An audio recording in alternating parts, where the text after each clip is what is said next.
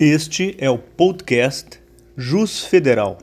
Atualização em matéria federal de forma objetiva e compactada para nutrir seu conhecimento sem sobrecarregar a sua rotina. Bom dia, ouvintes do Jus Federal.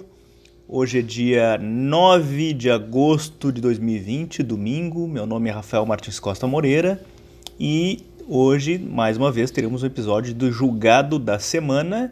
E o julgado a ser referido, a ser comentado essa semana, é a decisão do plenário do STF no recurso extraordinário 602584, julgado com repercussão geral, tema 359, no sentido de que o teto constitucional remuneratório deve incidir sobre a soma do benefício de pensão com a remuneração ou os proventos de aposentadoria recebidos pelo servidor público.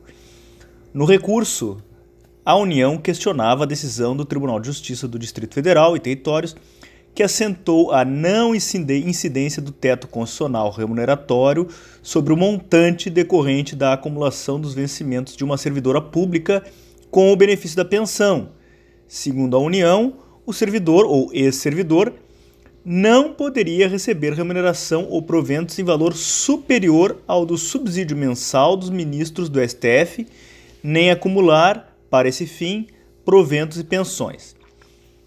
A servidora pública, por sua vez, argumentava que a remuneração pelo exercício de cargo público é decorrente do serviço prestado por pessoa legalmente investida no cargo, enquanto a pensão previdenciária é a retribuição à pensionada da contribuição de terceiro ao longo dos anos, mediante imposição de lei e com desconto compulsório em seu contra-cheque.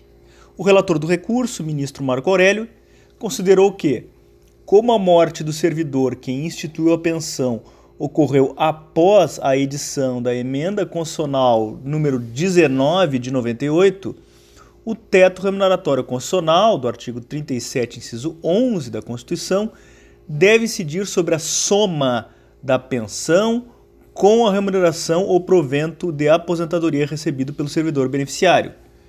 A tese de repercussão geral fixada foi a seguinte: ocorrida a morte do instituidor da pensão em momento posterior ao da emenda constitucional 19 de 98 o teto constitucional previsto no inciso 11 do artigo 37 da Constituição Federal incide sobre o somatório de remuneração ou provento e a pensão recebida por servidor.